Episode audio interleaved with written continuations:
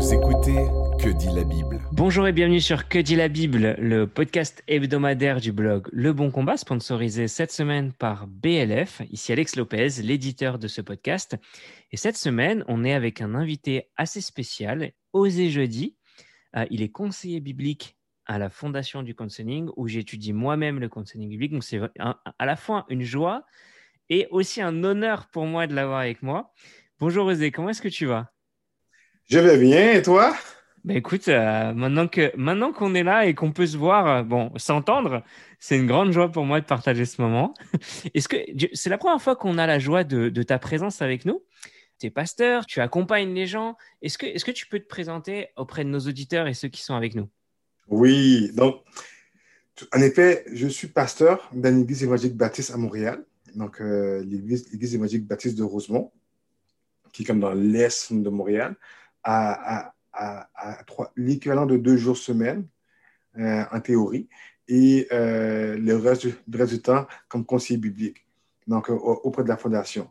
Donc, on a deux centres. J'ai un chapeau qui gère les centres de counseling, celui à Shawinigan et celui à, Longueuil. Donc, c'est un privilège de servir mon Dieu dans les dons qu'il m'a donnés pour le servir.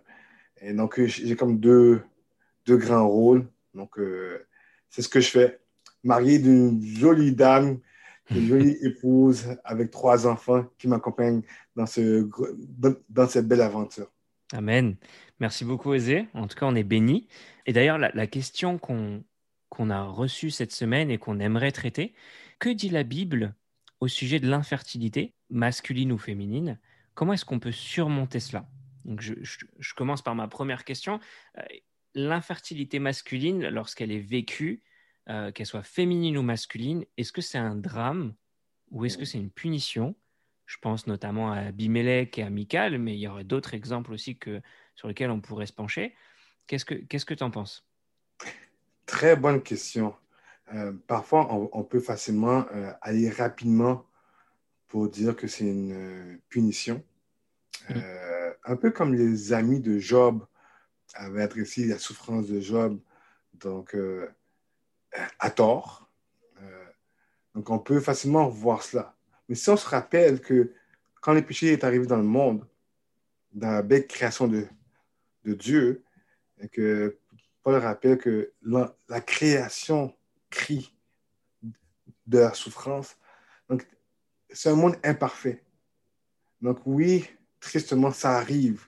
Et pas nécessairement à cause que c'est une punition. Mm et juste parce que le péché, on, est, on vit dans le péché, au même titre que d'autres souffrances.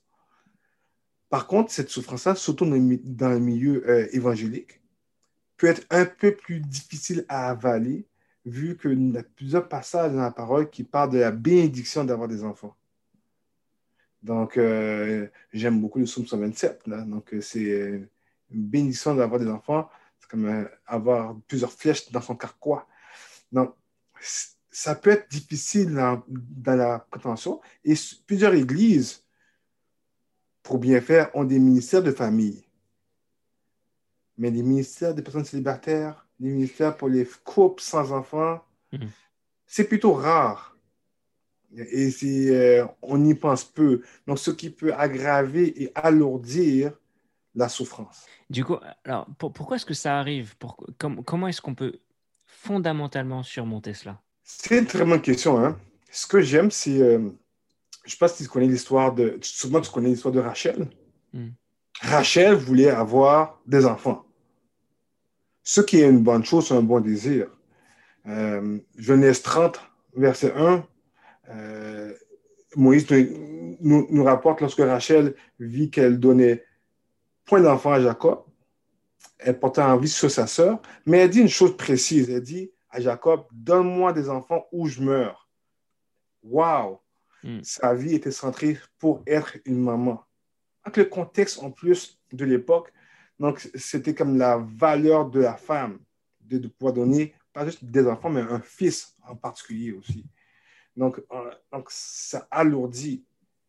Mais si on prend l'exemple de Rachel, qui démontre que même après qu'elle ait eu euh, euh, Joseph, elle demande Donne-moi encore. Donc, c'est qui demande qui fait appel comme c'est pas assez.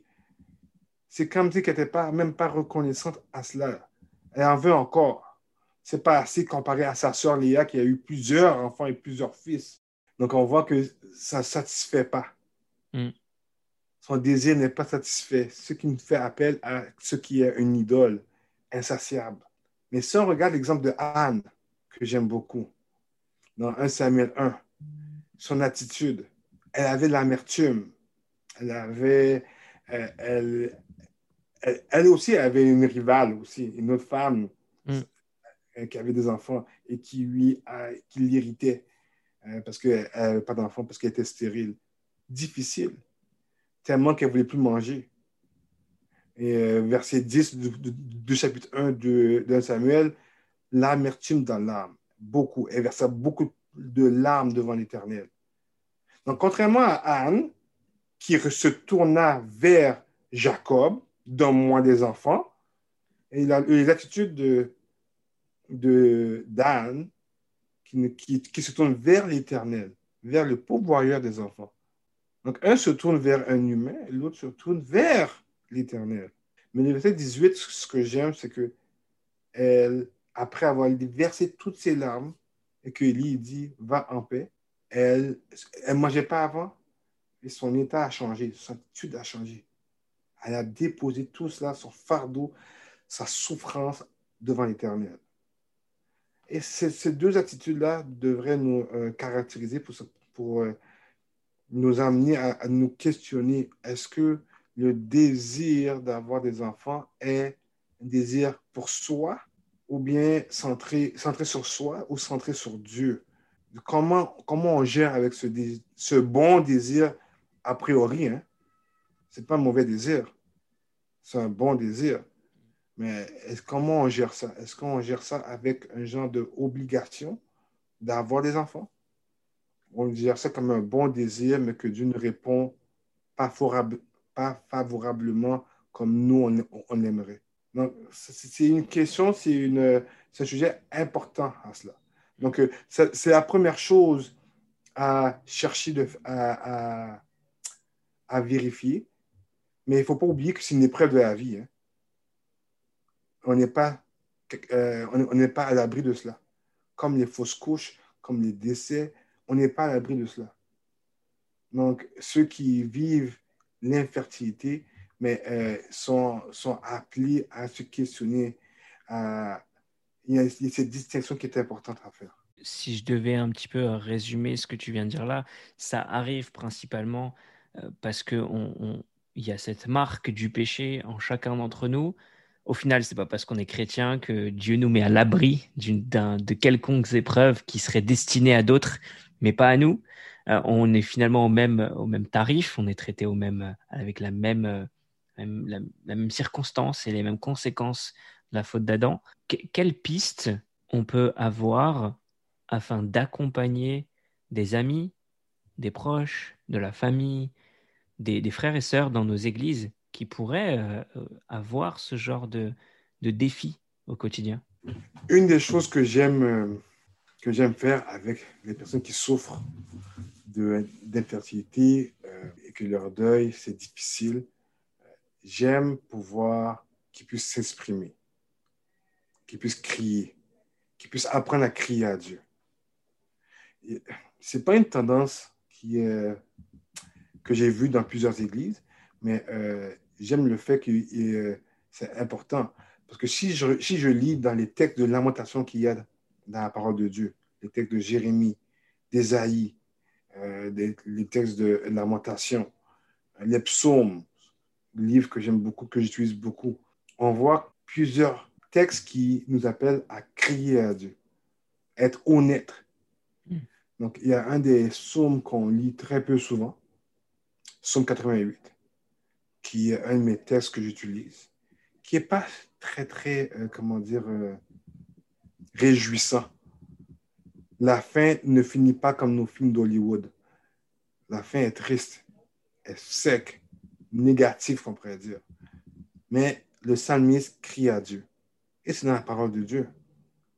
Euh, L'attitude de Job qui se lève qui met euh, qui rase sa tête, qui met le sac et qui dit Je suis sorti nu du sein de ma mère je retournerai, je retournerai pareil euh, au sein de la terre que l'Éternel a donné, l'Éternel a ôté, que, le nom de l'Éternel soit béni.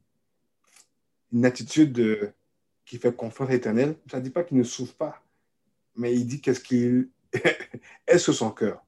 Puis on voit que même au chapitre 42, verset 7, l'Éternel déclare comme l'a fait mon serviteur Job, en parlant, qui a bien parlé de l'Éternel. Et il a posé des questions. Euh, si je regarde euh, Jésus, la vie de Jésus, qui a crié, qui, a prié fort dans le jardin de, de Gethsemane avant d'être livré dans Luc 22, verset 41 44, on voit comment que Jésus a prié intensement pour que la coupe, cette coupe, soit éloignée de lui, si c'est la volonté de son Père. Et il a ouvert son cœur. Il y a plusieurs textes comme ça. Le texte de Somme 22, que Jésus cite le premier verset, en est un. Le Somme de 70, que j'aime beaucoup, Somme 44. Mais j'aimerais, je, je, par un petit temps, parler de, mon somme le, que le préféré, Somme 42. Je vais juste lire le verset 4 à 7. Mm. Mes larmes sont ma nourriture jour et nuit. Pendant qu'on me dit sans cesse, Où est ton Dieu? Je me rappelle avec effusion de cœur quand je marchais entouré de la foule et que je m'avançais à sa tête vers la maison de Dieu. Au milieu des cris de joie et des actions de grâce, d'une multitude de fêtes. Verset 6. Pourquoi t'as battu mon âme et j'imite au-dedans au de moi? Espère en Dieu, car je le louerai encore. Il est mon salut et mon Dieu. Mon âme est abattue au-dedans de moi. Aussi c'est à toi que je pense, depuis le pays du Jourdain, depuis l'Hermont, depuis la montagne de Mitzar. Il y a comme une dualité euh, entre ce que je sais qui est la vérité et ce que mes entrailles, mes émotions, mm. mes sentiments ressentent. entre ma perception, comment je vois la vie, une perception d'injustice à tort ou à raison, et la vérité que je sais, il y a une différence entre les deux. Dieu nous appelle à, nous appelle pas à nier notre souffrance. Il nous appelle pas à, à, obéir à ce que je ressens, non plus à chercher de la geler, de la mettre de côté, de, de l'enlever.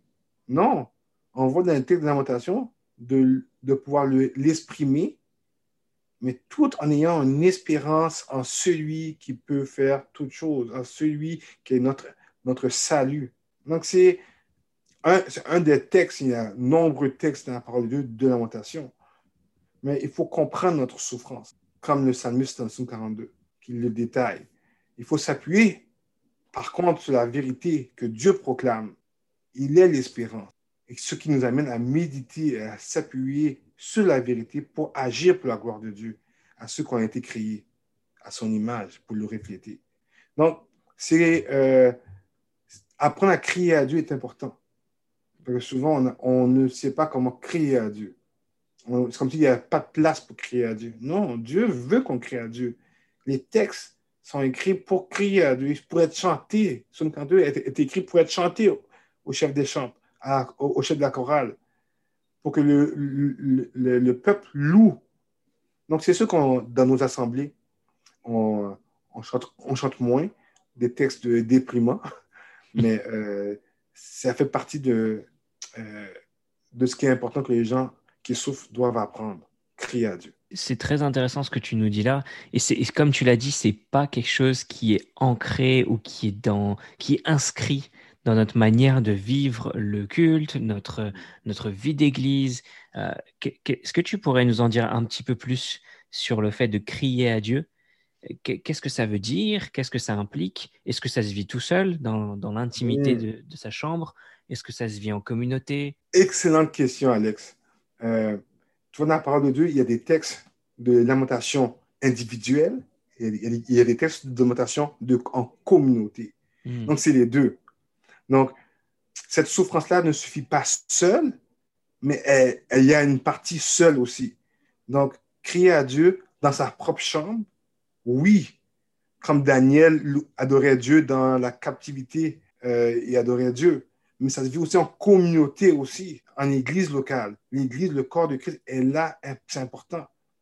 C'est important pour qu'on ne puisse pas être bafoué par tout vent, toute doctrine, comme dit Paul dans Éphésiens 4, pour se protéger, ce qui est important, et, et pour pleurer avec ceux qui pleurent. Parce que oui, il y a un temps pour pleurer. Ça ne suffit pas seulement. Donc, crier à Dieu comprend de dire ce qu'on pense, de, dire ce qu'on ressent et de se rappeler de la parole de, la vérité, de ce que Dieu dit. Hmm. Donc, oui, dire nos souffrances, dire ce qu'on aimerait, très important, mais sans oublier qu'est-ce que Dieu dit, comment Dieu voit cela et comment Dieu vit cela avec moi, parce qu'il est avec nous. Il était avec Jésus dans la souffrance. Il n'a pas délaissé. Comment que Dieu voit cela? Comment Dieu vit avec nous dans cette souffrance? Comment il marche avec nous? Une dernière question euh, pour rapprocher un petit peu ça au sujet de l'infertilité. Comment crier à Dieu quand on, a ce genre d'épreuve d'une manière personnelle et d'une manière communautaire? Parce que tu conviendras que se lever en plein milieu de l'Église et, exprimer cette problématique, il y a peu de gens qui seraient à l'aise avec cela. Comment est-ce qu'on peut ramener ça euh, sur ce sujet-là? C'est sûr certain. Euh, j'encouragerais des petits groupes, des petits groupes pour, pour que les gens puissent, ah, il y a une, que ça soit, que ça soit favorisé de parler de l'infertilité et d'écouter ceux qui souffrent par rapport à cela. Hmm. Ceux qui ont passé par-dessus, qui, sont, qui sont dans un autre niveau de deuil, parce que c'est un deuil. Comment, comment ils vivent ce deuil-là? Donc, euh, c'est pas que tout le monde n'est pas à la même place et tout le monde ne prend pas non plus le même temps pour le deuil il y en a, c'est très rapide. Il y en a, c'est très long. Être prêt à accepter cela. Je pense qu'il est très important que s'il y a des petits groupes, qu'une des premières choses soit de se rappeler quelle est notre identité en Christ. Donc, le groupe doit avoir cet enseignement-là de notre identité en Christ et que ce n'est pas notre infertilité qui nous définit. Donc, une place pour dire, pour exprimer nos souffrances, mais aussi pour apprendre et se rappeler où est notre valeur, où est notre identité. Donc, c'est qui n'est pas sur parce qu'on n'a pas ce, que, ce qui est bon, mais euh, nos dieux ne nous l'offrent pas pour l'instant ou à toujours. Donc, euh, que notre union à Christ, c'est ce qu'on est. Ça répond à la question? Oui. Merci beaucoup, euh, Osé. Avec plaisir, mon frère.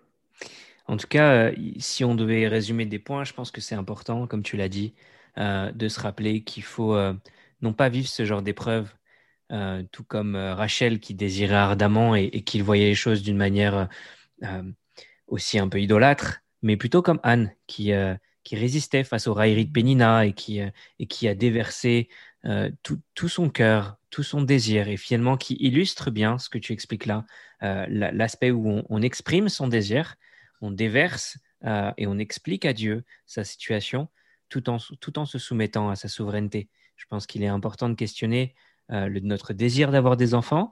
Euh, rappelons-nous que ce n'est pas ni une punition spécifique, personnelle de Dieu à notre égard, mais qu'on est sous la tâche d'Adam et on est mm-hmm. sous cette complication qu'on a, que l'humanité souffre de cela. Euh, merci pour le rappel du psaume 88, où on y voit un bel exemple de lamentation, une attitude qui fait confiance à l'Éternel malgré les circonstances. En tout cas, rappelez-vous que euh, si vous êtes amené à, avoir ce genre de, problématique pour ceux qui nous écoutent, l'Église locale est un bon moyen de vivre toute une dimension d'encouragement, d'épaulement, où on peut être euh, aussi édifié. ce n'est pas un problème qu'on résout tout seul, c'est aussi un problème qu'on porte à plusieurs comme une famille, la famille que Christ nous a donnée. Merci à tous, c'était Que dit la Bible en partenariat avec BLF Club qui vous offre en ce mois de mai un super livre audio, Plaidoyer pour la véritable liberté, égalité, fraternité, un livre d'Edouard Nelson. Vous pouvez le retrouver sur blfédition.com/club. Je vous mettrai les liens dans la description du podcast. Quant à nous, on se retrouve la semaine prochaine. Retrouvez d'autres épisodes sur www.leboncombat.fr.